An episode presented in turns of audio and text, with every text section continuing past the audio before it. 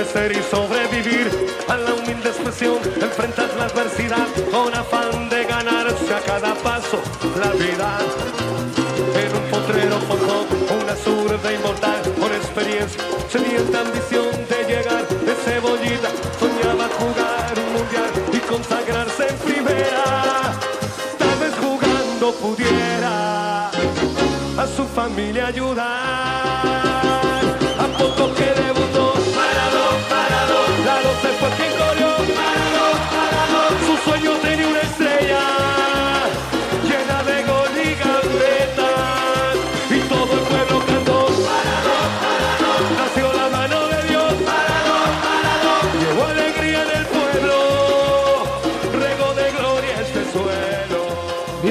Al episodio 53 del podcast La Ventana Puerto Rico, el último episodio de esta temporada. Esta semana le damos un vistazo a la Copa Mundial 2022, la competencia de fútbol entre naciones más importante y prestigiosa del mundo. Para esto invitamos al amigo Ulises Toledo, con quien tuve la oportunidad de comentar y analizar el pasado Mundial Rusia 2018 en el podcast Un Mundo, un Fútbol, y el director técnico, presidente y fundador del Metropolitan Football Academy, los actuales campeones de la Liga Puerto Rico, el argentino Jorge Silvetti. Con Jorge y Ulises hablamos de fútbol, de los elementos que apasionan al mundo, de aspectos técnicos, hablamos del Metropolitan Football Academy y obviamente hablamos de la Copa. Este episodio es como el fútbol mismo, que a veces hay líneas y formaciones claras y definidas y otras veces se improvisa. Al final del día es una conversación entre amigos sobre el deporte que nos apasiona. De hecho, en algún momento interviene el arquero del Metropolitan en la confección de las llaves. En fin, nosotros la pasamos bien y espero que ustedes también la pasen bien con nosotros. Pero antes de pasar a esa conversación, Ulises nos comparte su análisis del Mundial y los equipos que entiende pueden llegar a la final y despuntar en este torneo.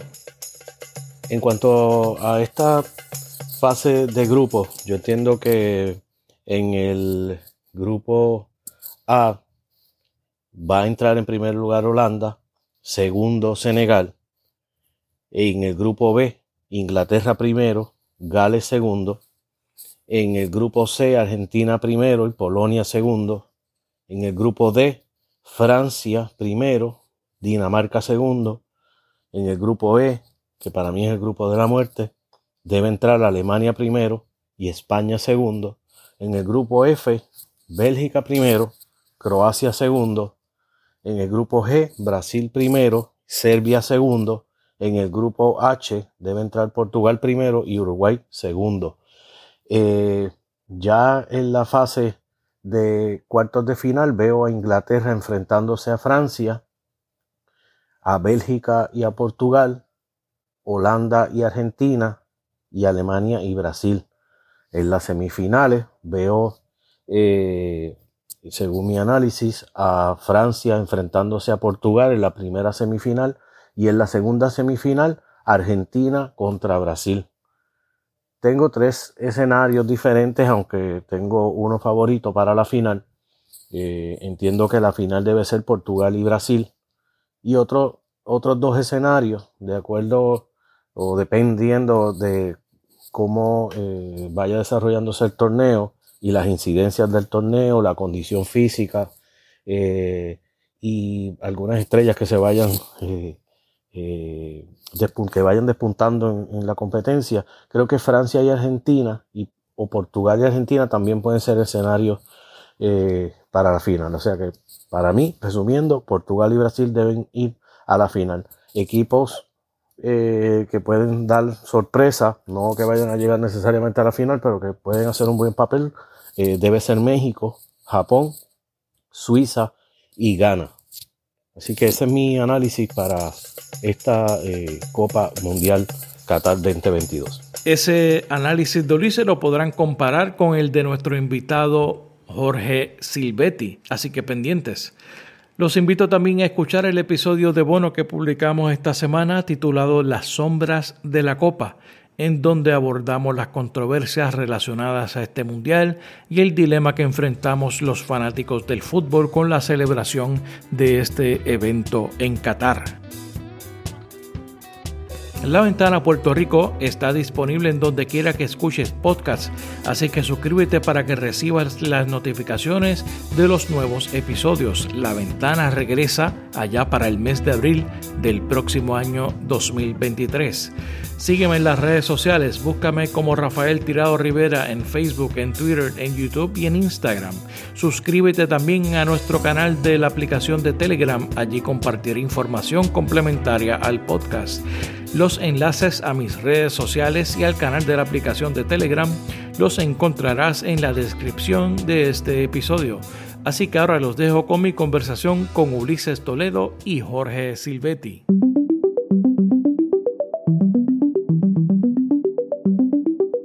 Ulises Toledo, Jorge Silvetti, bienvenidos a la ventana.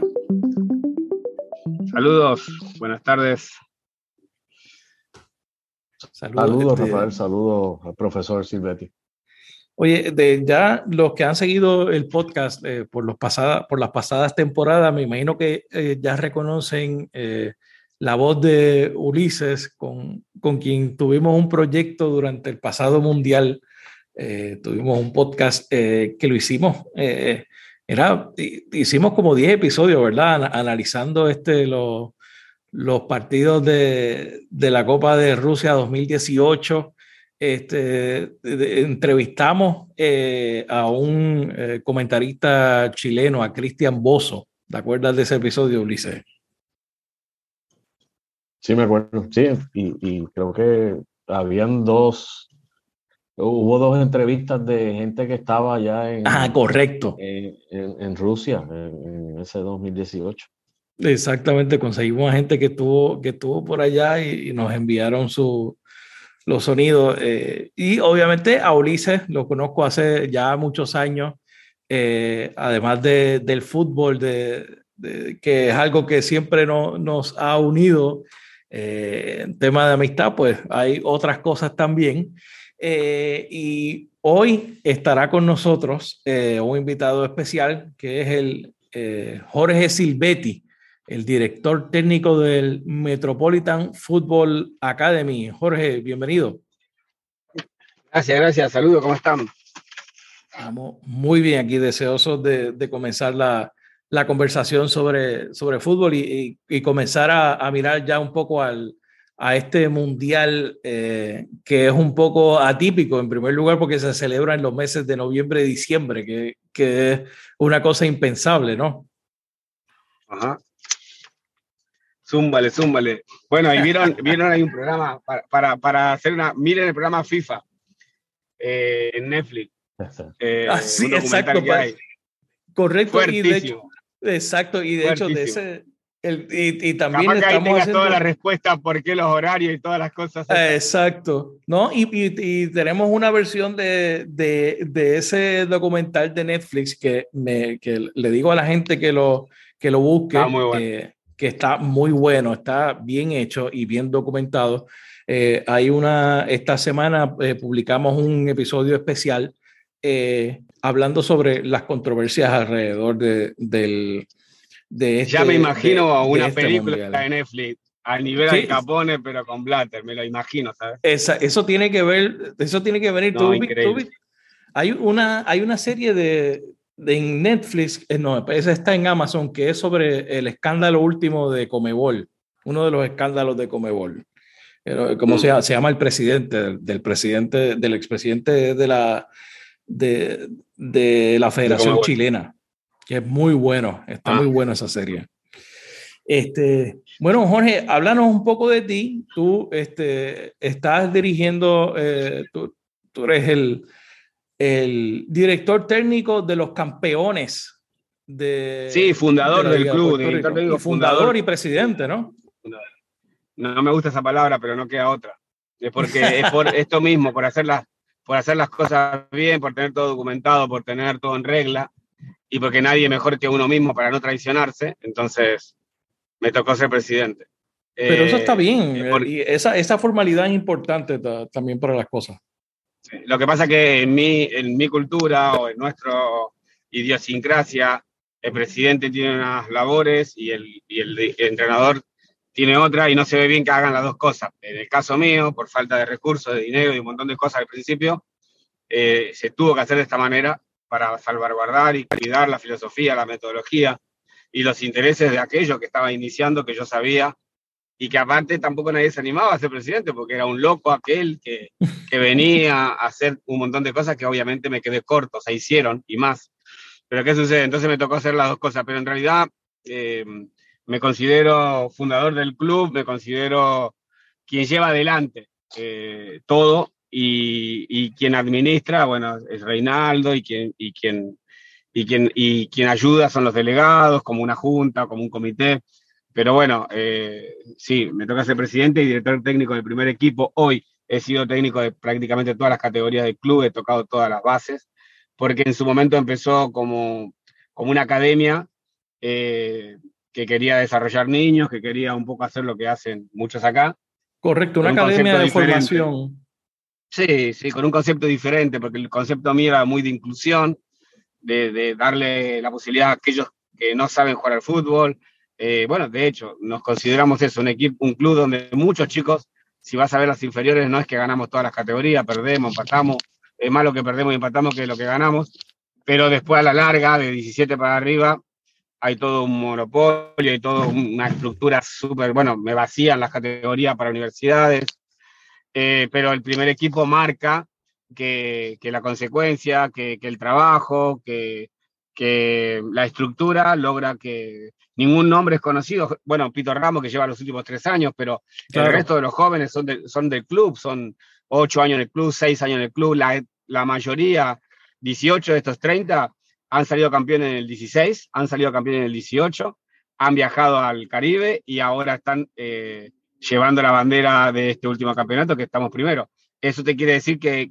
que hay toda una estabilidad, que hay toda una para mí es difícil como entrenador eh, eh, siempre tener que estar renovándote, porque ¿cómo haces? Primer año está bien, segundo año está bien, quinto año dirigiéndolo, ya este es el sexto dirigiéndolo, y yo siempre digo lo mismo, tiene que venir alguien a hacerlo, porque quiero que, bueno, entonces terminamos trayendo gente eh, que traiga herramientas nuevas, cosas nuevas, pero no es fácil, pienso yo que no es fácil, y lo termino dirigiendo una vez más, una vez más. Ahora como vamos al Caribe, una vez más, y se ha hecho un círculo vicioso pero todos estamos en esa. Y, y, bueno, se van sumando ahora gente como Pito Ramos, eh, algunos que otros argentinos, que son refuerzos, pero que en realidad eligen jugar con nosotros, que quieren estar con nosotros, que se pagan sus pasajes, que los representantes le pagan todo para ponerlo acá, porque no saben ustedes la gran vidriera que es Puerto Rico. Acá el puertorriqueño no le da tanto, no se da cuenta de la magnitud, pero Puerto Rico o Metropolitan es mucho más conocido en el exterior que en el propio Puerto Rico. Eso siempre es un fenómeno interesante. Yo creo que ahorita podemos seguir este, profundizando en ese tema porque eso me interesa. Eh, pero me, gustaría conocer un poco más de, de Jorge Silvetti. Eh, eres argentino, eh, a mí me gustaría conocer cómo tú, obviamente, pues, la, la, pregunta se cae de la mata, si eres argentino te tiene que gustar el fútbol de alguna forma o conectarte de alguna forma con el fútbol. ¿Cómo fue que tú te conectas con el fútbol y cómo comienzas a trabajar eh, de manera Creo que mi mamá en la, en la, mamadera metió una, un biberón de pelota, no, no hay otra. No recuerdo, no recuerdo cuándo empecé. Yo tengo, no tengo, que tengo uso de razón, siempre estuve con una pelota de niño. Siempre estuvo por ahí. Eh, siempre, siempre, siempre, no, pero obsesión, o sea, en el recreo, todas mis amenazas, todas mis sanciones, todos mis problemas en la vida ha sido la pelota. En todas las escalas las puedo o sea, en todo, o sea, em, cuando iba al colegio me escapaba para jugar, cuando tenía, no sé, una edad que mi mamá no me dejaba salir, yo me escapaba para jugar, eh, o sea, más que es un estilo de vida mm, eh, el, fútbol. No me he dado cuenta, pero ahora acordándome digo, pero pucha, si me he metido un montón de problemas por la pelota. Entonces desde chiquito, creo que desde chiquito lo mío era, había un espacio, era jugar rápido la pelota. Cualquier castigo no me quitaban la tele, esas cosas, no, la pelota. Si, si, si, si podían castigarme, porque yo me las ingeniaba para, para jugar a la pelota. Y bueno, así fue que me crié, nací en Buenos Aires, capital. Sí, Nací en Capital Federal, Buenos Aires, mi papá es tanguero, nada que ver. Eh, mi abuela dice que somos todos vagos, porque son todos, en mi, familia son todos artistas, o futbolistas. Entonces, Obviamente. en Argentina somos, somos vagos.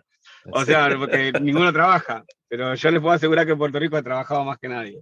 Nada, 2000, no sé, eh, eh, a los 10 años me llevaron a Rosario, que es la cuna de la bandera. Es la cuna del, del, del fútbol, donde de ahí salió muchos jugadores, Macherano, Di María, eh, Pocho Lavesi, Messi, Leo Messi. eh, eh, Leo Messi, por supuesto, pues no lo quiero mencionar porque si no soy muy... Pero nada, eh, Muy obvio. a los 10 años, en Ros- 10 años en Rosario, me crié hasta los 34 en Rosario.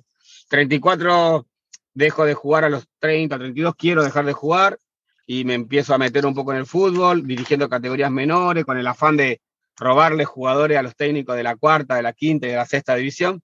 Entonces yo me camuflé, entrenador, qué sé yo, entonces los que veía bueno, como Sebastián Uranga, que es el portero nuestro, venga para el primer equipo con 15 años, venga para el primer equipo con 16 años, entonces me robaba los mejores y ayudaba abajo y, y sin querer terminé pensando que yo ayudaba, me terminaron ayudando, así que terminé haciéndome entrenador. 2009 dirigí, bueno, 2000 2007 me retiro campeón en mi club, que se llamaba Sarmiento. Se me antoja meterme de técnico en 2008, también salimos campeón. Y entonces dije, pero pucha, hay algo acá que, que, que, que- tengo como que mucha suerte, no sé qué. 2009 me sale para ir a trabajar Argentino Rosario, un club de AFA, que se descendía, no descendió. Y dije, bueno, ya esto es un talibán, tengo que seguir metiéndole. Y entonces 2010 me dicen para venir a Puerto Rico, el dueño de DirecTV, era dueño de River Plate Puerto Rico, el famoso River Plate de Argentina, hizo una filial acá, y vinimos a Ponce, eh, después terminamos en Fajardo, y bueno, salimos campeón de nuevo, 2010 en Lubriel, después le voy a contar la anécdota de Lubriel. El 3 de diciembre del 2010 le ganamos a los Islanders, nadie le ganaba, venían de ganar en Santo Laguna, un montón de gente, nosotros le ganamos. De nuevo, equi- equipo a temido en aquel entonces. Siempre, iba, siempre iban los mismos a jugar el, el CONCACAF. No jugaban acá, en Argentina, no jugaban en Puerto Rico, los vivos, y ganaban una copita así, que armaban una copita de leche, la Villarejo, esto, lo otro, Copa DirecTV, y se la arrebatamos. Ahí River se la quitó, de ahí está Matías Maroni conmigo todavía, y yo era, ahí ya era profe, ayudante. 2010 le ganamos la Copa a los Islanders, se quedaron mordidos. A partir de ahí la gran rivalidad con Bayamón y el Estadio Lubriel.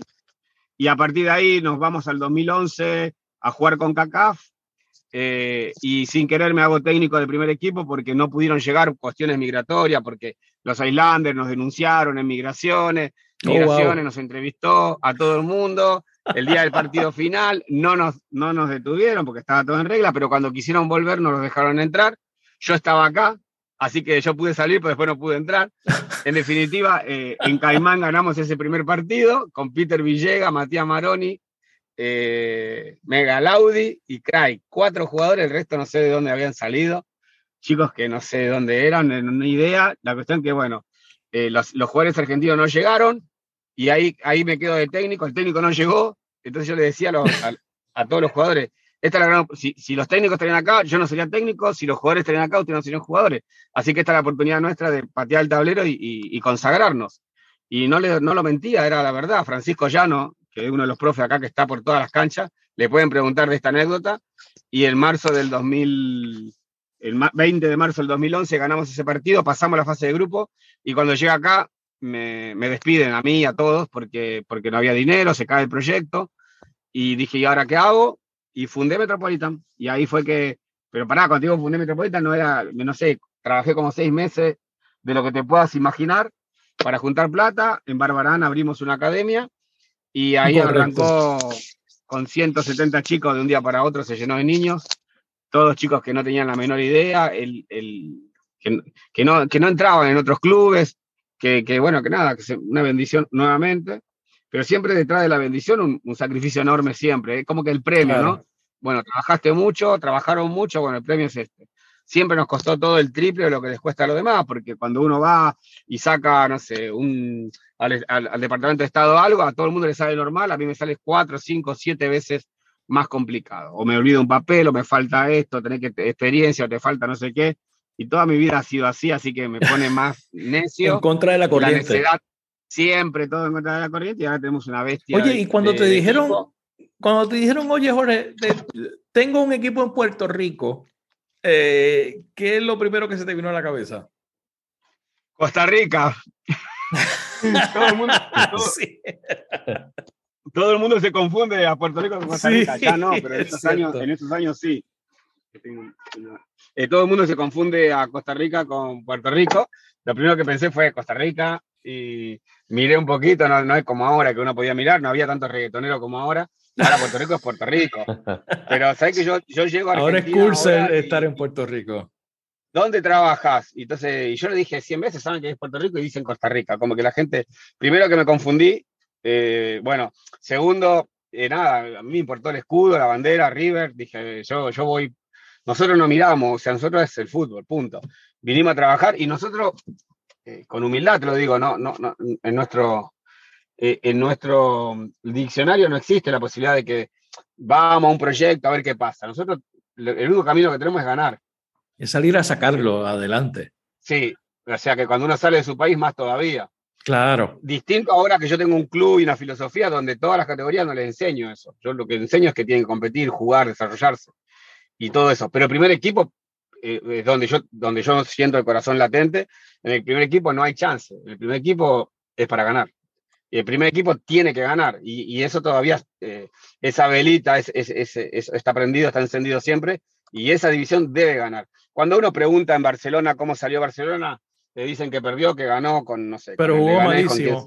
Siempre hay algo. Sí, pero te dicen, pero no te dicen que la 17 o que la 11 goleó. ¿Cómo salió Barcelona? 3-0, eh, no, no, la 11. ¿Qué sé yo? Nadie sabe cómo salió la 11. ¿Cómo salió Boca y River? Menos, ni siquiera contamos los goles allá, en edad de 10 años. Y acá es increíble como vos sos humillado si perdés con la U5 de Metropolitan. Y si vos perdés con la U7, o sea, jugar con Metropolitan es como jugar, no sé. Y entonces toda la gente bien loca. Y, entonces también mi gente, nuestras familias se ponen re mal porque perdieron. Digo, pucha, tienen 7 años recién. ¿Cómo hago para sostener eso? ¿Cómo llegan a los 11, a los 15? Claro. Y es bien duro, pero bueno, el club ya entendió y es un, y es una academia y se desarrolla y todo es de inclusión y todo el mundo tiene que jugar, y que juega bien, y que juega mal. Acá no hay estrella, acá no hay figura. Eh, la figura es el club, es el escudo, es el primer equipo, punto, se acabó. No, no lo es otra persona. Y bueno, en esa, en esa línea. Vine por tres meses y llevo 12 años para terminarte. Si no es muy largo, una historia. Está buenísimo. Yo creo que ahorita podemos seguir hablando un poco de, del desarrollo del fútbol acá en, en Puerto Rico y, y del, del, camino recorrido y lo que falta por recorrer también, ¿no? Que, que yo creo que es bastante, bastante largo, pero eh, me gustaría comenzar eh, con Ulises eh, para comenzar a entrar un poco en el tema del, del Mundial, ¿no? De, de Qatar 2022.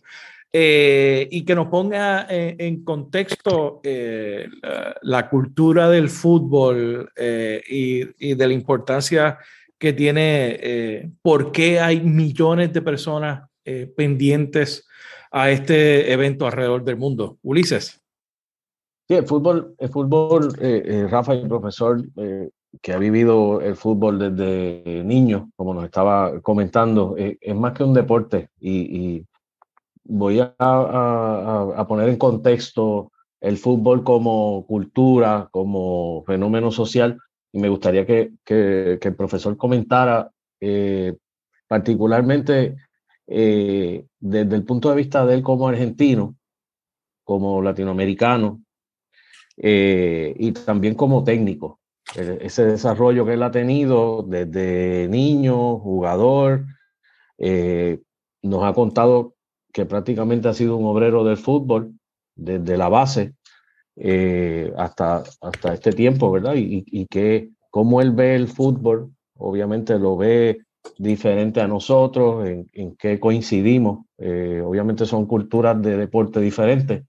Eh, el fútbol, según, según yo lo veo, es, es, un, es un fenómeno cultural, un fenómeno social, eh, desde sus inicios es un fenómeno político, eh, pero también tiene música, tiene colores, eh, se vive en los barrios, en los colegios, en las escuelas, en las calles, en el campo, una cancha improvisada, una pelota improvisada, con pocos recursos, hasta lo que es el fútbol, eh, ya con la tecnología implantada tanto en, en, el juego como en las transmisiones eh, en la televisión, en el internet.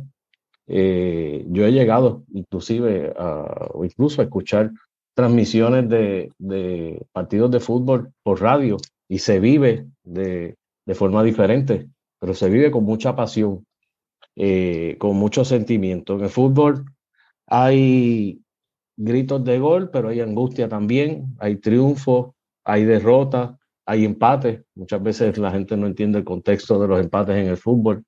Eh, mucha gente disfruta el regate, disfruta la gambeta. Hay gente que disfruta mucho el juego bonito, el juego bonito que más bien nosotros conocemos por, por los brasileños. Eh, la técnica, hay un fútbol total, hay un fútbol defensivo, eh, y, nos gustaría que el profesor, como futbolista y como técnico, eh, nos comente qué metodología él utiliza, cómo él ha visto la transformación del fútbol, cómo se vive el fútbol en Argentina, cómo él lo ha vivido, cuál es el contexto histórico que él tiene del fútbol y, que nos pueda compartir. Eh, luego me gustaría seguir el diálogo hablándole de, algunos técnicos y que son técnicos que obviamente él conoce. Me, gustaría conocer ya y que el público escuche lo técnico del fútbol, eh, también en, un balance con, con este fenómeno que yo llamo fenómeno social, fenómeno cultural. Profesor. Em, gracias. Eh, en Argentina es, es, cultural, ¿sí? Desde sus comienzos. Nosotros, como te expliqué yo, es para, prácticamente para todo el mundo. Y aparte, hasta es mirado como que para salvarte, ¿no? O sea, el fútbol en nuestro país, Brasil, Argentina, todo, Sudamérica, los padres eh, quieren salvarse con el jugador de fútbol. Entonces, es como una carrera, es como, primero que es cultural, es, se lo vive todo el mundo, el, taxi, todo el mundo, el lechero, el panadero, todo el mundo, todo el mundo. O sea que ya es cultural, ya eso se lleva en la sangre, no hay posibilidades. Eh, pero aparte también es una gran posibilidad de, salir adelante, lo, ve así la gente. Eh, la clase media baja, inclusive, más que la clase media alta, el padre, como acá en Puerto Rico, inculca que primero el estudio, después la universidad, ballet, danza, eh, piano, música y un deporte. Si puede hacer volei, fútbol, baloncesto, arena, balonmano, todo eso, está bien sin importar que vos, eh, que están mal las cargas, pero no importa. Acá, de este lado, es distinto, ¿sí? entonces, Allá es una necesidad, allá es una salida, allá es cultural, allá para mí es un estilo de vida. ¿sí? Eh, pasé por esas cuatro. O sea, mi familia es de clase eh, media, muy más que media, va, eh, clase pobre, humilde, que bueno, con el tiempo hemos sobresalido y es gente de, buena familia, pero, pero que nos cuesta el día a día.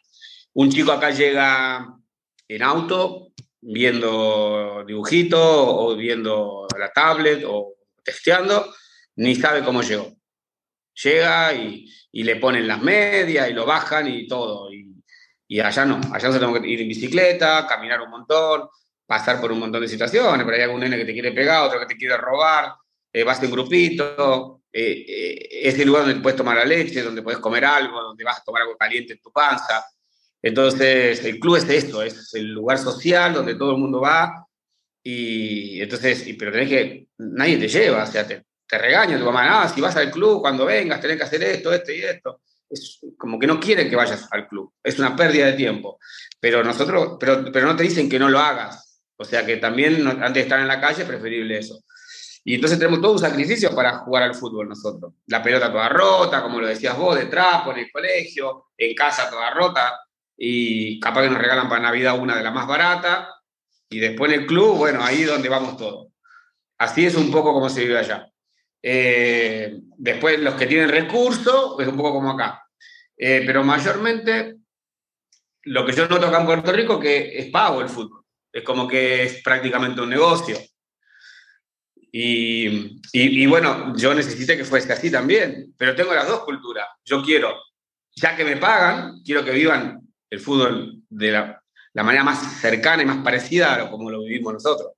Entonces, ya que pagan y ya que es un servicio, hay que brindárselo, hay que dar, hay que traer buenos entrenadores, buena metodología, hay que, hablando de la metodología, bueno, en este club la metodología es que todo el mundo debe aprender, todo el mundo por igual. Muchas pelotas, cada niño una pelota o cada dos niños una pelota, mucho espacio. Eh, y el mejor maestro el juego también, que ellos, que ellos se diviertan, que ellos juegan. Lo que pasa es que la mayoría de los clubes hoy a nivel mundial no te proponen eso ya hay esquema, ya hay sistema de juego, ya es que el, el que le pega fuerte al ángulo, el que patea tiro penal, sacar ventaja como sea. Y se está perdiendo un poco el desarrollo.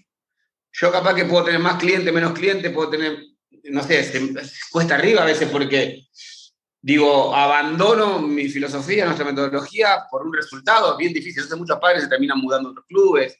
Y después ya ve los chicos tristes y, y sentados en un banco porque no, no los usan, no juegan. Porque acá era de inclusión, acá, acá era un niño, acá era un número, acá era el 10, el 8, el apellido. Y allá no, allá pagá, vamos y hay que ganar. Y se eligen los grupos. Bueno, nuestra metodología, nuestra filosofía es eso, que todo el mundo pueda jugar, que pueda aprender, que pueda vivir lo que vivimos nosotros, pero por supuesto trabajando un montón para que aprendan de verdad. Por eso se ve reflejado de 17 años para arriba cómo se van a universidades de todo el mundo. Y bueno, ya hay una, es close, eh, pero yo noto ahora, volviendo a lo generalizado, creo que Puerto Rico, el chico, si no, no ha logrado más, si no han salido jugadores más arriba, es porque creo que lo tienen todo muy...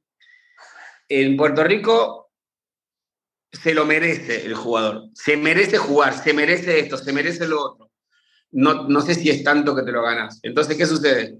Y voy tres veces por semana. Hay chicos entrenando cinco, no quiero que se ofenda a nadie, pero son los menos. Hay, clubes que tienen elitista y que tienen. No, pero, pero te diciendo que en otros países todo el mundo entrena igual y todo el mundo tiene un grupo de desarrollo donde van y entrenan y se divierten y otro grupo de competitividad.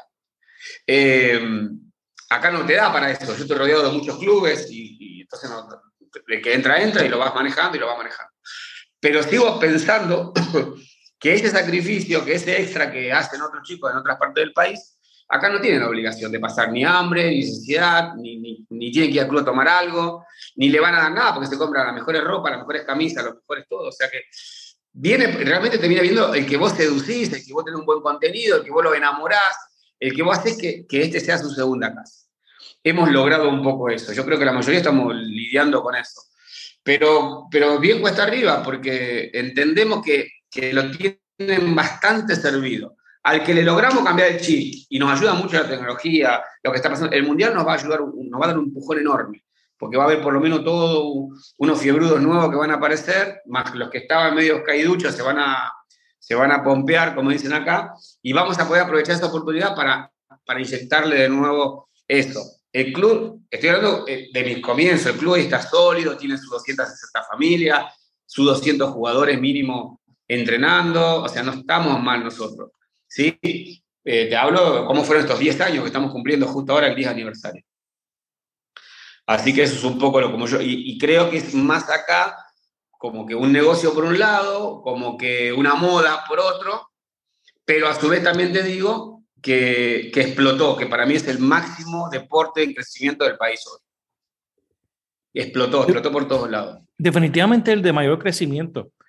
Eh, hay muchos este, eh, muchos eh, niños, eh, en primer, lugar, que, que, el fútbol entra por, no necesariamente por el club del barrio, entra por, por la televisión, ¿verdad? Por lo que ven en Europa o, o por ESPN e eh, y, quieren entonces participar de, quieren de alguna forma participar de eso y, y, que ya también la pelota, el baloncesto, que son, podrían ser los otros eh, deportes eh, que, que podrían, que eran los deportes principales en Puerto Rico, pues ya no ofrecen, ya no son tan atractivos como, como antes. Pero un paréntesis. Estos dos deportes que mencionaste vos es lo que pasa en Argentina con el fútbol. De una manera u otra, como ven que hay profesionalismo en, en la serie, como ven que hay profesionalismo en baloncesto y en vóley, y se televisan, y como ve que cobran, y como ve que pueden ir a las grandes ligas, por ahí, esa, ese, ese cliente, esa captación de niños y de jóvenes, se inclina por ahí porque lo que yo veía, lo que nosotros te contábamos, que veíamos como una salvación, en el fútbol no se ve. Ahora es a la inversa. Claro, pero ¿qué pasa? El día que Puerto Rico entienda que es el número uno en el mundo el deporte, que entiendan los gobernantes, los alcaldes, que, que bueno, nosotros estamos haciendo lo nuestro con nuestro alcalde acá, eh, que lo está entendiendo, que por fin se sentó a entenderlo, que, que nos prestó atención, que quiere ver el proyecto, que quiere ver, bueno, mira, no es hoy, pero, pero sí, pero entonces, si nosotros logramos que, que el Estado, el gobierno, los sponsors, todo el mundo apoye de verdad esto, cambia, porque sería bueno que yo no le cobrara a todos los niños, o que le cobrara una, como una, no una matrícula, como una cuota social, y yo te puedo asegurar que ahí sí explotaría el fútbol, porque lo que pasa es que nosotros estamos solos, nosotros vivimos de la plata que nos paga el papá, no tenemos las ayudas económicas que tienen el, el, universo completo.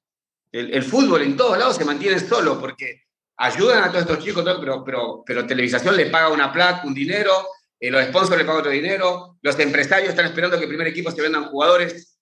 Acá no explotó porque no se profesionalizó como está el béisbol y como está el voleibol, el baloncesto, perdón, superior. Cuando eso pase, cuando alguien se dé cuenta y entiendan y todos se alineen, ahí para mí vamos a tener el fútbol que nosotros todos decíamos. Porque todos mis jugadores del primer equipo, ninguno cobra. ¿Sabes lo que se merecen cobrar? Yo me voy a jugar hoy a, Bolivia y yo, yo le puedo hacer partido prácticamente a todos. Bueno, le ganamos a, Obama, le empatamos a, Dominicana, eh, o sea, eh, jugamos con Surinam, perdimos 2-1, eh, Guatemala nos ganó 2-1 acá, escuchen, y ellos son todos mercenarios, cobran sueldo cientos de miles o miles, y nosotros, todos los chicos, ninguno cobran. Wow. Entonces, imagínense si pasa lo que pasa con el baloncesto profesional, con el, con el, con el béisbol profesional en soccer. Si eso sucede, Estamos hablando de otra cosa. Eso así. Ulises. El Mundial de Fútbol es la competencia más importante del planeta, con sus luces y sus sombras. Al final se levantará la copa. Una copa que a juzgar por los planteles eh, presentados hasta ahora va a ser una muy competitiva desde mi opinión. Eh, nosotros desde esta tribuna pues vamos a, vamos a apoyar los equipos de las Américas, tanto de, de, nuestra región CONCACAF como, como, como, como EBOL, Costa Rica, México, Estados Unidos, Canadá y por supuesto Argentina, Brasil. En caso, Ecuador, yo, yo ah, puedes hablar por ti porque yo solamente voy a la Comebol. Yo no puedo bregar con, con CACAF. yo tengo a México, Estados Unidos, yo tengo a México en el grupo C, así que no. no, ¿cómo? No me digas eso con Polonia. Mira cómo estoy, mira cómo estoy, mira. ¿Vos crees que yo abogue por México? Mira. Dale, dice. Mira mi manito. Eh, está bien. Los primeros tres partidos lo voy a apoyar a México. Vamos. Regresando eh, eh, un poco a lo técnico, que es la, la parte que, que, que, es la que nos interesa mucho saber, saber eh, eh, y que el público conozca. ¿Qué, qué metodología o, o, qué estrategia eh, y a quién se parece la estrategia que usted utiliza? Eh, está, Simeone, Pep Guardiola, Gallardo, Mourinho, Zidane. ¿Hay algún parecido a esas metodologías? ¿Tiene alguna en particular? ¿Cómo, ¿Cómo armaría el equipo, el 11 de Argentina en el Mundial? Nos gustaría que nos hablara de esa, de esa parte. Bueno, dijiste, todos esos nombres que me dijiste los admiro, pero son bien diferentes. Me siento identificado en algún momento de mi carrera con Simeone, cuando me toca no tener dinero y competir con un equipo como Mayagüez o un equipo, qué sé yo, como Bayamón, que tiene mucho dinero, que tienen apoyo político, me toca con los chicos defenderme. Y eh, con los equipos normales salir a atacarlo, presionarlo, mostrar mi juego y con nosotros, bueno, ser un poco más cuidadoso, más inteligente. Eh, hoy nos dio resultado y, me siento identificado con Simeone por, la, por el presupuesto que él tiene. Me encanta Yardo. eh, con ese sí me siento identificado porque él apuesta mucho a los jóvenes, a, personas que, que, nadie conoce, y saca jugadores, y saca jugadores, saca jugadores, saca jugadores, y yo hoy me siento como, como está él, o sea, yo, eso mismo está pasando en el club. Nosotros le damos mucha oportunidad a los jóvenes del club. Nosotros no sacamos a jugar a ningún club, no le pedimos, no buscamos, no hacemos tryout, nada, nosotros de acá. Entonces, eh, me, gusta muchísimo él, la era de él me parece que marcó un antes y un después, en Argentina por lo menos, y estoy seguro que va a agarrar cosas grandes. Eh, eh, bueno, Pep me fascina, me parece que el tipo se adapta a todo, tiene bien claro lo que quiere, sabe, es una estratega increíble, aparte ha sido un jugador brutal. para mí es uno de los top. sabe perder, sabe ganarlo todo. ¿Cuál es la ¿Cómo? Sí, disculpe, la formación. ¿Qué formación, qué formación utiliza Metropolitan o cuál es la, la, preferida? Es que se llama 4-2-3-1 a la hora de defender y 4-3-3 cuando atacas. Te ataco con Pito Ramos, con Julián Terrón y con Khalil Martínez, más un enganche que se desprende de los dos medios. O sea que yo llego hasta con 6, 7 jugadores al área y me quedo con 4, 3 y 1. O sea, es muy ofensivo. Hace, en el año 16 era, era 4, 5, 1. era bien defensivo, medio, los medios trabajaban muchísimo, basculaban, no pasábamos la mitad de cancha y solamente te contragolpeábamos. Donde te equivocabas, teníamos nuestros, nuestras armas ahí arriba donde, donde éramos muy efectivos. Hoy ya se sumó el segundo, que es Khalil, después el tercero, ya hace años que venimos en esto. Ya hoy tenemos cuatro atacantes.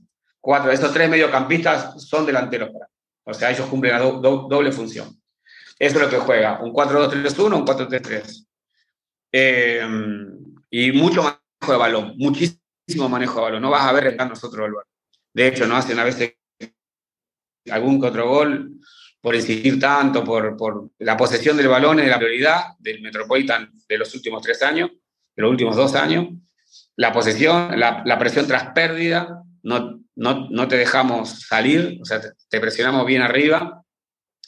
Eh, y, jugamos, eh, o sea, siempre decimos que, que es 10 contra 1, porque uno solo tiene la pelota de ellos. Le marcamos todos los demás jugadores. Eh, y dejamos que ese jugador eh, tenga que lanzar, tenga que jugar y nosotros hacemos la presión tras pérdida perfecta. Pero una vez que hacemos la presión tras pérdida, son muy solidarios los jugadores. Eh, el que mejor está se la pasa al otro y el otro trata de finalizar o trata de hacer el gol. Es un equipo que, me arriesgaría a decirte que los 90 minutos corre, corre, corre, corre, corre, la cual yo no estaba tan de acuerdo, pero es que se sienten tan bien y se llevan tan bien. Creo que lo que mejor tiene Ropolita es el manejo de grupo es eso, el, grupo humano que tiene. Y, bueno, eh, pero, pero ya hay equipos que se están dando cuenta, lo que le pasa a Scaloni ahora con la selección, que saben que, el equipo juega así y hay que tener cuidado. Porque la semana pasada perdimos un partido por presionar todo el tiempo y en ningún momento me hicieron lo que yo hice en el 16. Un contragolpe, una pelota tonta, gol y se quedaron todo el mundo defendiendo. Y hoy nosotros tenemos que tener cuidado de presionar todo esto, pero quedarnos un poquito, que es lo que hace Scaloni ya metiéndonos un poco en el Mundial. Él te va a jugar, te va a tocar todo, pero cuidado. Cuidado porque me parece que hay que ser inteligente, hay que, hay que invitarlos a que vengan, hay que, hay que hacer los duelos un poco más en el medio, porque tanto ahogar, ahogar, asfixiar te puede salir mal. Si no entra el balón, que es lo que nos pasa a veces, porque el equipo rival se defiende bien, porque no entra, porque los palos, porque el árbitro y ese tipo de cosas hay que tener cuidado. Porque en esta instancia nosotros que estamos en instancias finales y en el caso de cualquier equipo de esto del Mundial, el que se equivoca se queda, se va, se va para su casa. Eh, de eso, de los técnicos de, del Mundial, de los representantes de Conmebol, hay tres santafesinos, ¿no? El Tata Martino, eh, Gustavo Alfaro y el mismo escalón. Muy bien, con Ecuador. Eh, Increíble, sí. de Pujato. de Pujato es uno. De Pujato. Sí. sí. Y yo soy de Soldini, yo vivo a, cerquita de ellos. O sea, yo soy de, Rosario al lado. Yo soy cerquita de ellos. Y que tiene Santa Fe, que eh, tiene tantos técnicos ¿viste? En realidad se concentra todo en Rosario. La, la, capital de Santa Fe es Rosario. Y, y, se concentra todo en Rosario. Entonces todo alrededor de Rosario está... Batistuta era de Reconquista, que está cerca de Rosario. Eh, todos ellos, Di María, todos ellos son de alrededor de Rosario. Y bueno, y San Paoli, San Paoli es de Casilda, o sea, al lado de Pujato, está Pujato Casilda. Todos, todos vecinos eran estos. y, y, era banquero, él trabajaba en un banco, eh, cajero, San Paoli. Por supuesto que, su part-time, como muchos acá, era el fútbol. Y, pero bueno, Scaloni distinto, Scaloni jugó más de 40 convocatorias con la selección, Scaloni jugó 7 partidos de selección nacional, Scaloni sabe lo que quedarse fuera eh, 20 y pico de veces. O sea, Scaloni, eh, el que más me gusta de todos, eh, viste su perfil, lo humilde que es, lo bien que responde, y creo que, que, tiene un muy buen grupo humano de trabajo al lado, tiene Payasito Aymar, que Messi lo admira, su jugador favorito de Messi Walter, era Payasito Walter Aymar. Samuel, ¿Walter Samuel está todavía con él? Pablo también está Samuel con ellos, está Payasito Aymar, está, eh, ay, ay, ay, eh, el arquero este, el hijo del arquero, eh, Tocali, el hijo, está con los arqueros, y Samuel, ¿y quién más? Me estoy olvidando de alguien más. Pero bueno, imagínate con ese, y son todos jugadores recientes, o sea, un par de años más de la camada de Messi. O sea que, que, dio la tecla, o sea, 35 partidos. Ellos eh, lleva sin perder. Eh, ellos estuvieron en la Argentina en el sub-20, ¿no? El campeonato sub-20. Yo creo que claro, con, antes venían trabajando Samuel y Aymar y, y claro. Scaloni también estuvo con, fue a Rusia 2018 también.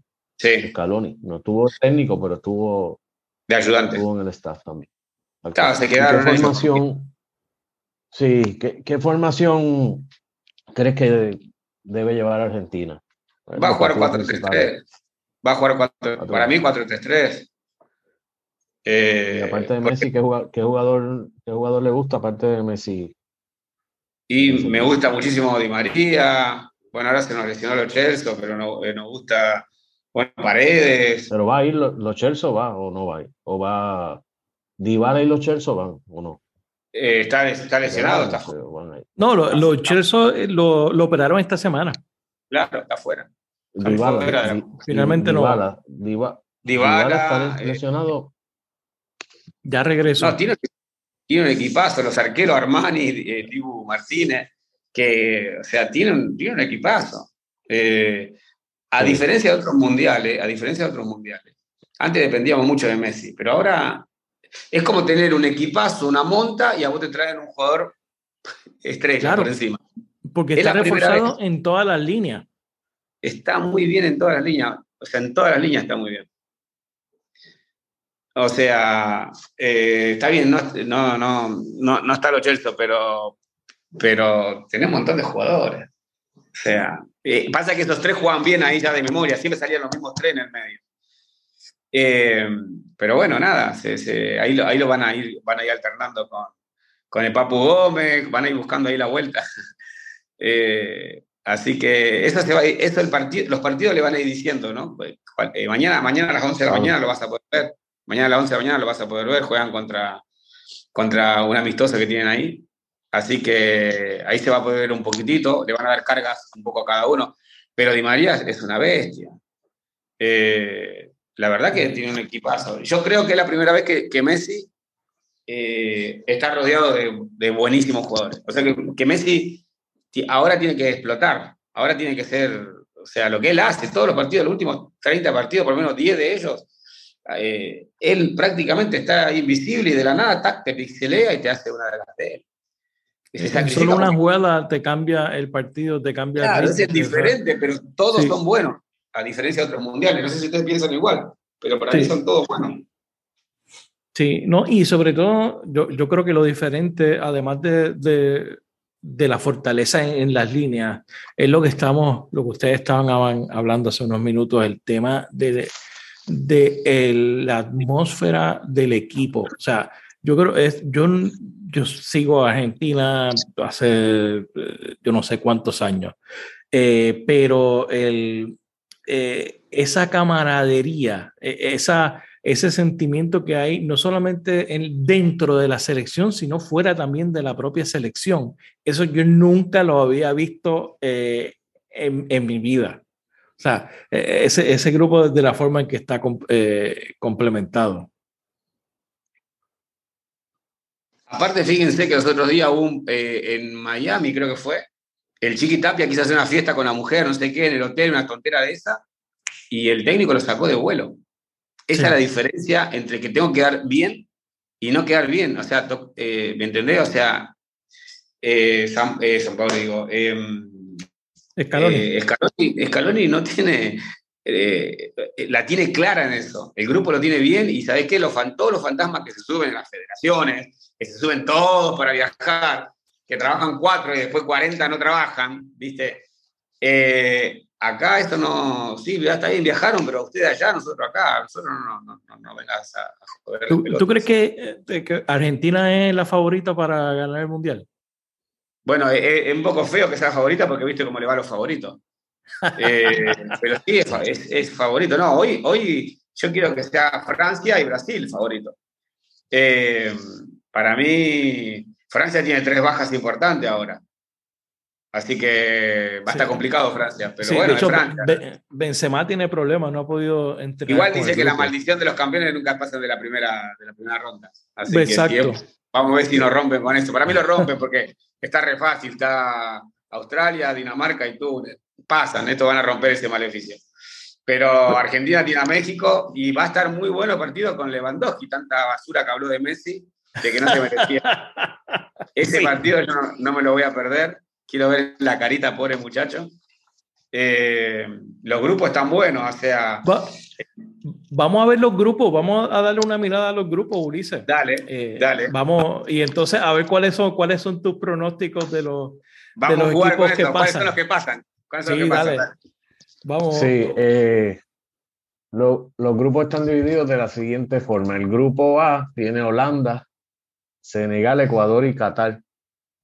Si quiere, si quiere, profesor, según vaya diciendo el grupo, me puede decir el 1 y 2 para entonces yo. Qatar, no, Qatar, eh, Qatar, Qatar, se emborracha, la pasan bien, muy bien, bonito.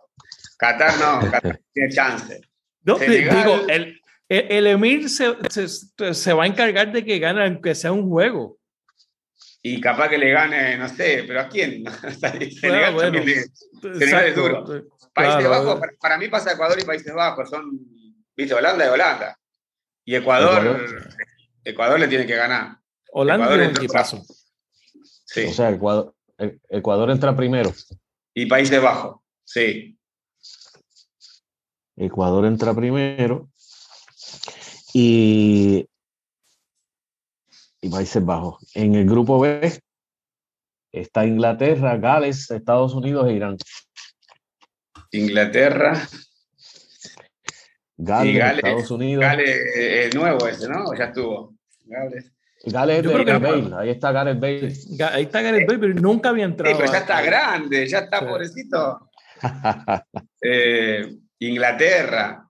Eh, yo no sé si, este, bueno, ponele que Estados Unidos, no sé. Si ya Estados Unidos le gana a estos dos, me mato. O sea, se tienen que dedicar a otra cosa. Inglaterra, Estados Unidos. Vamos a poner una cuota de Estados Unidos. Inglaterra, Estados Unidos. En el grupo, en, el grupo C está Argentina, Polonia, México y Arabia Saudita. Es que el Tata Martino hizo 20.000 trastadas con México. No lo quieren los mexicanos. Ya uno se fue de la concentración, hay unos problemones ahí. Pero ¿a quién, qué, qué mexicano quiere a su director técnico? Tan jodidos son. Bueno, Argentina, eh, bueno, ojo con Arabia, ¿viste? Arabia. Eh, y tendría que pasar Argentina a México. Para mí tiene que pasar Argentina a México. Polonia no puede. Eh, Polonia, ¿cuántos jugadores buenos tiene Polonia?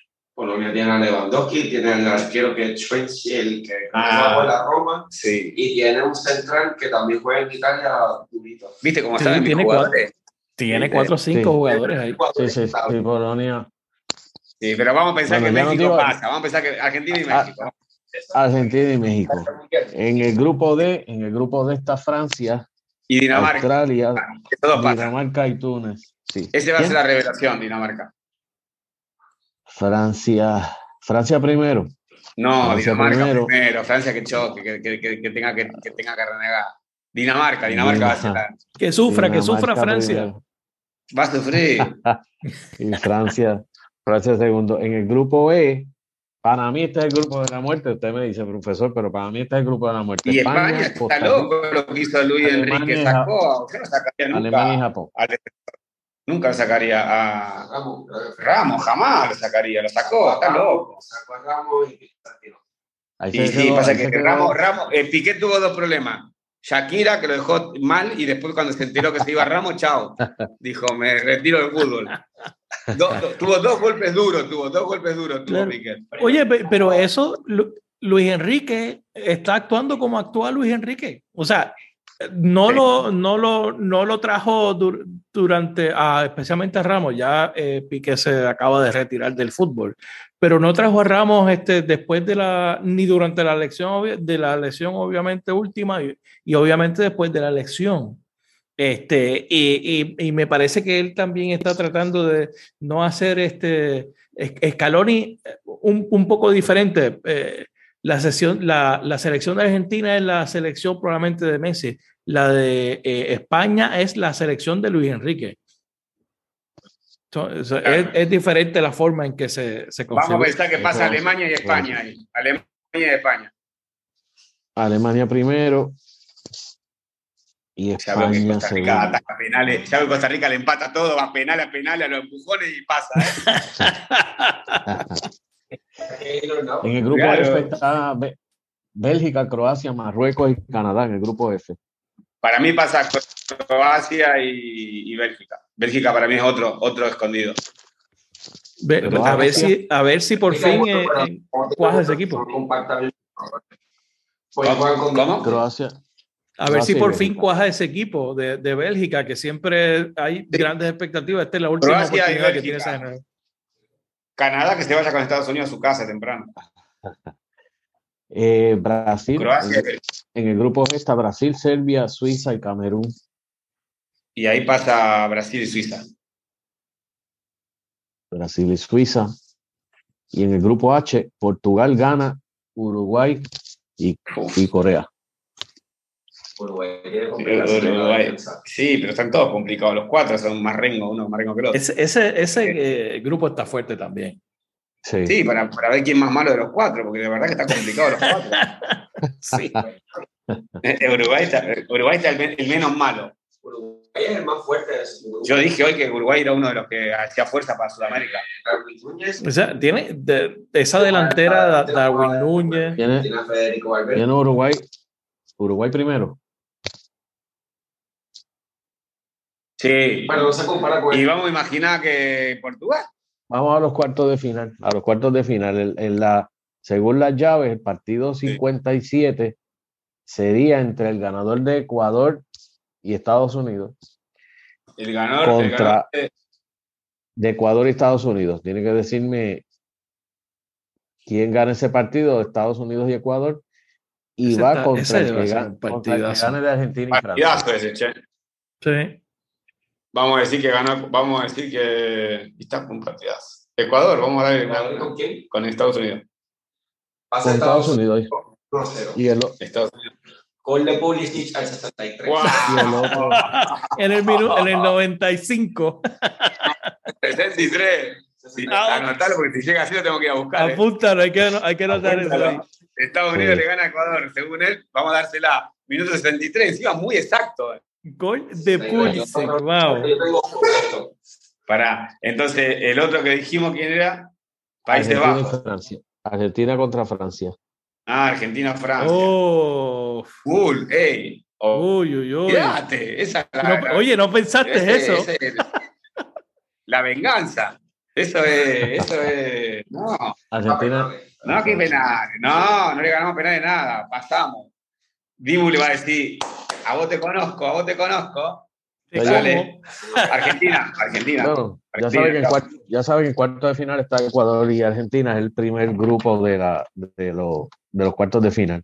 El, el, partido, el partido 58 es, es entre el ganador del 53. Y ese, pues, antes que vayamos al próximo, y ese va a ser el gol de Di María. el gol ah. eh, decisivo. Apúntalo. Minuto 95. Lo gana el 4-3 en penales. Y lo va, el penal que ataje lo va a atajar y lo va a hacer para el lado derecho. Tía, wow. wow. Timu lo ataja. Este, cuando se pone el traje, se toma algo. Sí. Sí. Un mate, un mate. El mate, el mate. el mate, el mate. Le echa algo al mate. No sé qué le mete el mate, perdón. Vamos al otro. ¿Cuál es el otro? Alemania y Bélgica. Chao, pasa Bélgica. Que se vayan los alemanes a su casa. No los quiero. Alemania y... que salir de los alemanes. No, yo dije que iba a llegar Alemania o Brasil. No, pasa Alemania. Yo dije que llegaba Alemania o Brasil a la final. Pasa Alemania. Pero Alemania tiene, Alemania tiene una selección demasiado joven. Alemania va, Alemania va con el que gane de. También igual con el que gane de Brasil. Para mí la final es Argentina Brasil, Brasil y Portugal. Brasil. Alemania. Alemania tiene. Se lo come. Alemania. O sea, Brasil le gana a Portugal, sería Alemania y Brasil. El otro partido es el 59. Gana entre, Brasil. Oh, Brasil a Portugal, ok. El partido entre el ganador de Inglaterra y Holanda sería el primero, el primer, el primer eh, equipo en cuarto de final en esa llave, el ganador de Inglaterra y Holanda contra el ganador de Dinamarca y México. Inglaterra y Holanda primero. Dinamarca. Gana Dinamarca. Dinamarca es la sorpresa de este mundial. Dinamarca, Dinamarca ese equipito está bueno. Y no tiene jugadores de Holanda e Inglaterra. De Holanda e Inglaterra. Y Inglaterra que gane. Holanda no, le da para tanto. Inglaterra. Inglaterra no tiene pecho frío, igual que Bélgica. Juegan con diamantes, cambian esquema en cuartos de final y se eliminan siempre. Y meten huevo. Porque no tienen carácter ni sangre. Y el último de los y el, y el último el último grupo es sería el ganador de Croacia y España contra el ganador de Uruguay y Suiza. Croacia y España. Sí, vamos. Croacia y España. juegazo. Croacia. Croacia lo gana por, por porque eh, España tiene una selección muy, muy joven y no tiene defensa este, experimentado. Está jugando con Eric García, el otro central así con un poquito más de experiencia que tiene. Michael Alonso, que no es central, que juega de lateral, no está jugando central. El único veterano ahí, si convocan a Jordi Alba, no sé si lo convocaron. ¿Viste, ¿viste los jugadores ¿Viste que no solamente juegan bien al fútbol, ¿viste lo que sabes? tiene un técnico ahí. Pero mira, eso es, ese, ese partido lo gana España con un gol de Morata en el minuto 89. ¿Por qué de Morata? Oh. Y bueno, ¿por qué no? Lo puede hacer. Esta es su predicción. Eso es 1-0. Ese juego va a si, si, no se va a penales, yo creo que va a ser 1-0 y va a ser un gol al, final. Ese, eh, eh, España no es un equipo goleador. Digo, y, además este, eh, de que no hay mucho más en el sí, no puede estar en esa. Si Messi, si Messi, si Messi hubiese hecho lo que hicieron todos los chicos cuando se van a los 13 años a esos países, y si hubiese hecho ciudadano español, eh, sería una dinastía España, ah, Definitivamente. Como, como odiamos el brasileño ese que se hizo. Diego Costa. Diego Costa. Diego Costa. Estúpido. ¿A dónde llegó? A ningún lado. El Cholo Simeone le dio oportunidad y nadie más. Eso es así. Bueno, ese juego es muy complicado. Eso lo pasa a España a pulmón, pero lo pasa. Mira, dile, que, dile que se acerque. Está acá, está acá, ¿sabes, lo que habla? Redondo habla. Le va a pasar factura, ese juego de España le pasa factura.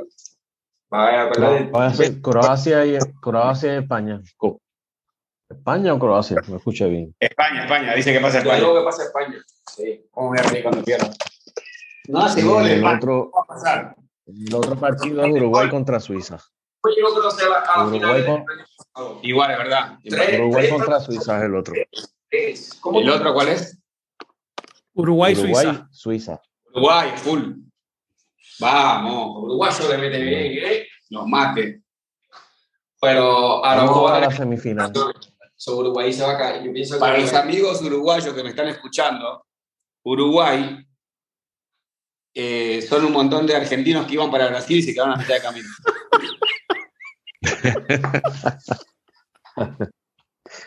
Eh, vamos a la, Ese es el vamos a la comentario va- este, controversial del día acá. Eso Vamos digo, a la iban para Brasil y se quedaron a mitad de camino, pero entraron ahí. Y nació Uruguay. ¿Cuál es? Ya estamos en semifinal, Ulises.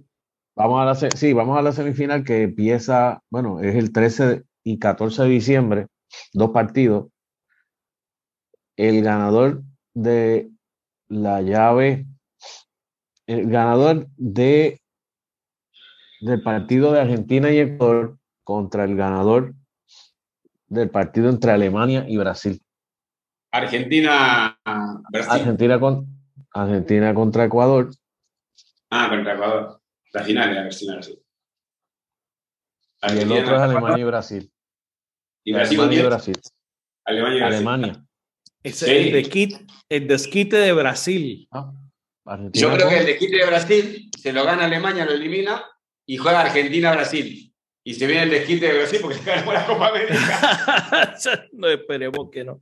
Digo, esa, esa es la final, me imagino que quiere el A Neymar o a, o a Messi.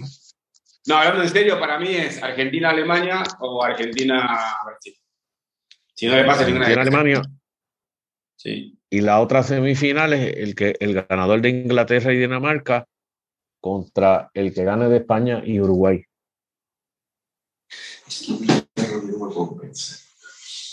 Inglaterra y Dinamarca, España y Uruguay. La otra Dinamarca, semifinal. Dinamarca. Yo creo que fue a Dinamarca. Dinamarca contra Y gana Dinamarca y va contra. ¿No va contra Argentina, Dinamarca? España Uruguay. ¿Va contra Dinamarca con quién va? Me perdí. Con el, con el que gane de España, va- bueno, va con Inglaterra, Sí, pero gana Dinamarca. Dinamarca, y va contra el que gane de España y Uruguay. España-Uruguay. Eh, Juegazo también. sí. Gana España. Gana España porque Araujo no va a estar. Araujo se va a lesionar mundial. Se va a lesionar de aquella. Araujo, Digo, Araujo a espero que no. él, él no va a estar Tercer puesto. la fase. Ter- tercer puesto y fin- tercer puesto y la final Dinamarca y España, Argentina y Alemania. Sí. Araujo no va a aguantar ¿Quién va a esa la carga. final? ¿Quién va? Final Argentina. Dinam- Dinamarca y España, Argentina y Alemania. Ya lo esa, esa llave de España, de Argentina está fuerte, ¿sabes? Contestale vos, contestale vos. ¿Qué pregunta estás haciendo en Argentina? ¿Quién gana? Sí, yo creo que sí. Pero ¿quiénes están hablando? Yo no sé. Esa llave, esa llave está. Llevas una llave, pero tú tienes aquí otra cosa. Yo tengo otra cosa, tengo otra llave, yo no sé qué llave tiene. Ah, ¿tú tienes otra llave? No, yo se la envié. Mi llave está más linda que la tuya. La, la llave tuya es muy retorcida. eh. Ah, Bueno, entonces, No, está bonita. no, no. Bueno, Nosotros queremos Argentina-Brasil. Esa es la final. Vamos. Se, te- se acabó. Argentina-Brasil. sí, yo, yo creo que esa, esa, esa es la final que todo el mundo quiere ver. Es que Brasil está muy bien también. Salvo es que tiene otro, es otro equipazo. O sea, y uno por uno, me parece que son más galácticos que los argentinos. Que por eso Sí. le tengo que Argentina, porque Argentina va, va, va a trabajar mejor. Son menos estrellas que ellos. Ellos son todos estrellas, todos. Sí, todos eso, son es- estrellas. eso es cierto. mundial lo gana el equipo más balanceado. Por eso, Argentina. Y por eso, y yo creo que Argentina es más balanceado que, que Brasil. Sí, pero Brasil tiene mucha figura, mucha Lo que figura. pasa es que Brasil tiene una Eso defensa depende, veterana, eso depende mucho del técnico. parcialmente Depende, nuevo. de, depende mucho de, de, de Tite, Sí. técnico. ¿Qué edad tiene Paqueta? opinión. 28, 27. Por ahí debe estar. Todo, todo depende de la, la edad, porque Thiago Silva y esos son defensas muy veteranos. Pero tú necesitas un medio que, te- que esté entre un jugador que no es joven, tampoco es viejo, está en su momento ahora mismo, pero está jugando en donde, Francia, en la Olympique. La liga no le exige tanto. So, ahí es que tú ves las complicaciones de Brasil. El problema de Brasil Claro. es tener medio campo. No tienen un medio. Siempre fue el, medio, pero el, el- el problema de, de Brasil. Adelante son los animales. Porque en la delantera, tú tienes un Vinicius que está en su mejor momento. Neymar, Tú tienes un Neymar que está en su mejor momento. que Yo lo que pienso que hará Brasil, que lo pondrá a jugar a él de 10. Él no va a jugar por un extremo. Pues de 10 él distribuye más el juego. ¿Qué es lo que va a hacer Argentina con Messi? Messi no va a jugar por derecha para poner a Di María. Ponen a Messi de 10 a repartir el partido, por eso es que no se ve tanto. Y por izquierda balancean. Ahí es donde yo juego. Y de 9 juega Lautaro Martínez. Entonces cuando sacan a Di María, Claro. porque por su edad le cuesta ya al 80 y pico, 75, Sí. y empieza a costarle. Messi pasa a la banda porque ya está descansado y de 10 pasa a Dybala, que es otro creador. Los dos son zurdos. Eso es lo que hace Argentina. Ese es el juego de Argentina. Bueno, Y te rompemos yo- todo yo si pienso- pasas la yo- mitad de la cancha para abajo.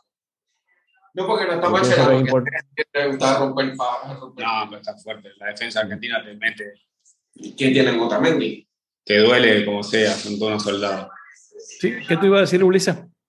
Sí, que yo, yo pienso que va a ser clave la, la condición física. Obviamente la- la estrategia, la estrategia técnica, pero la condición física es importante.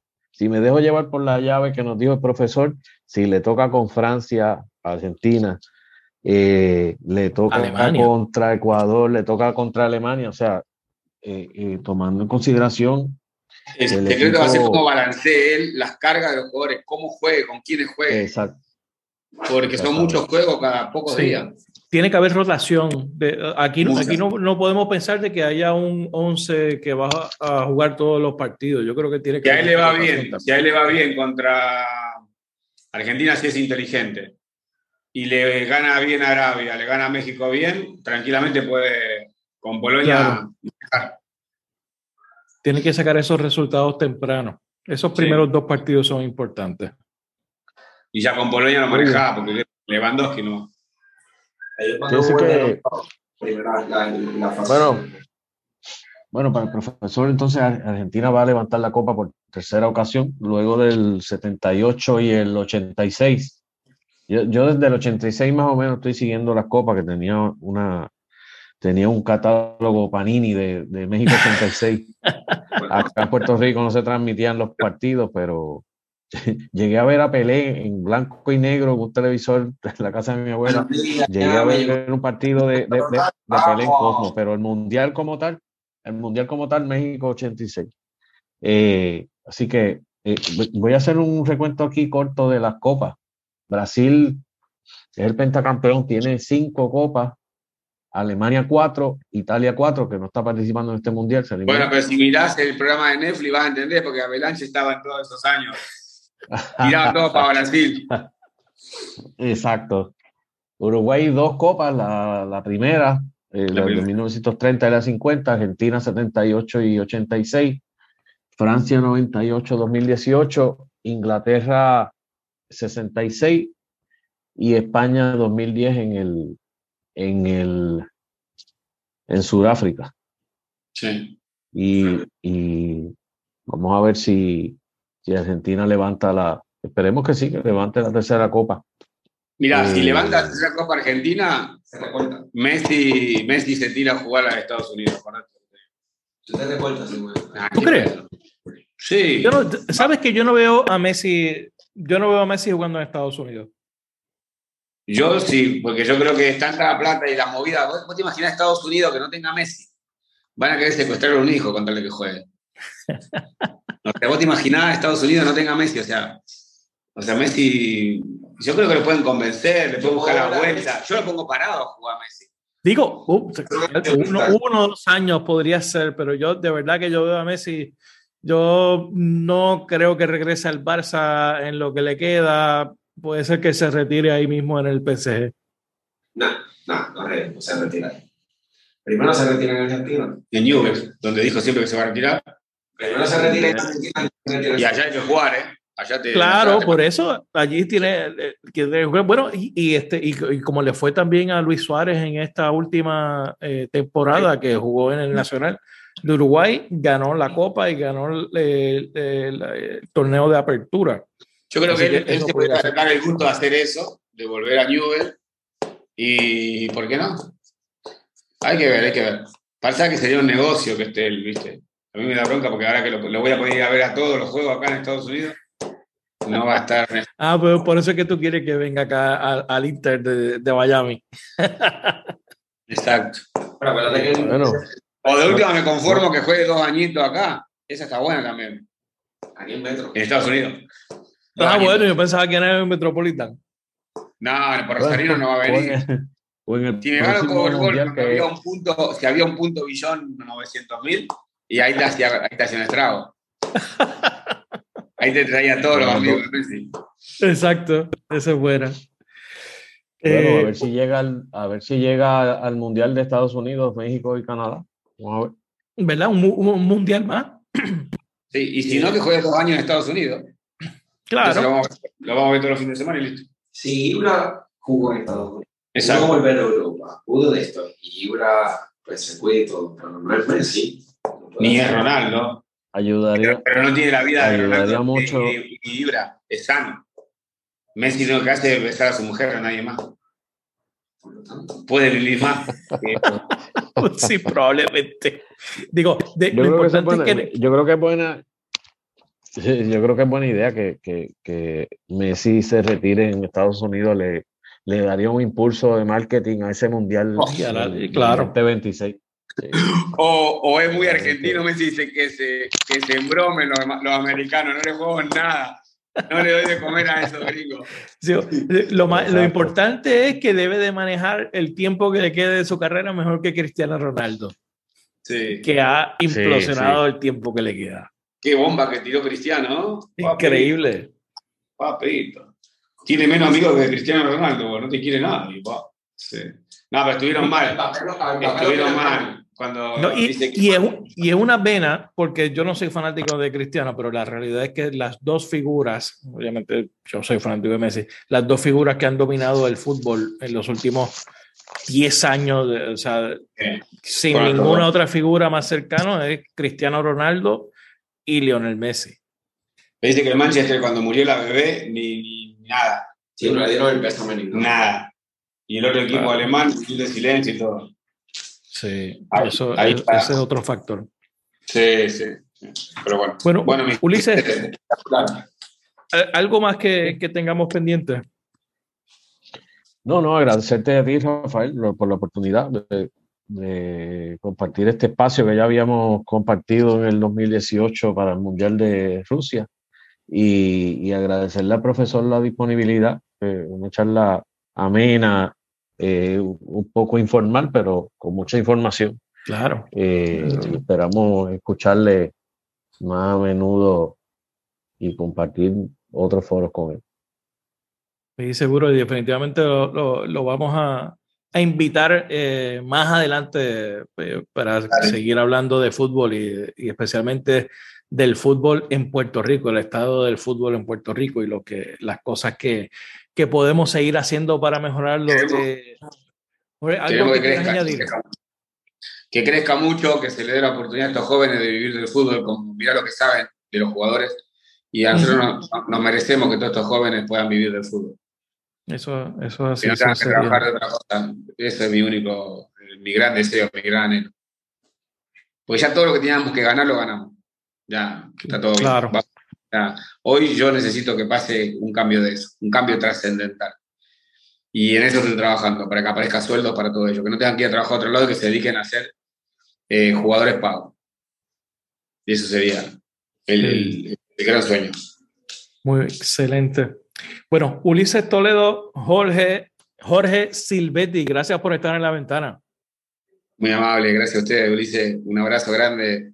Gracias. dos. Sal- Saludos, un abrazo. Chao. Grande.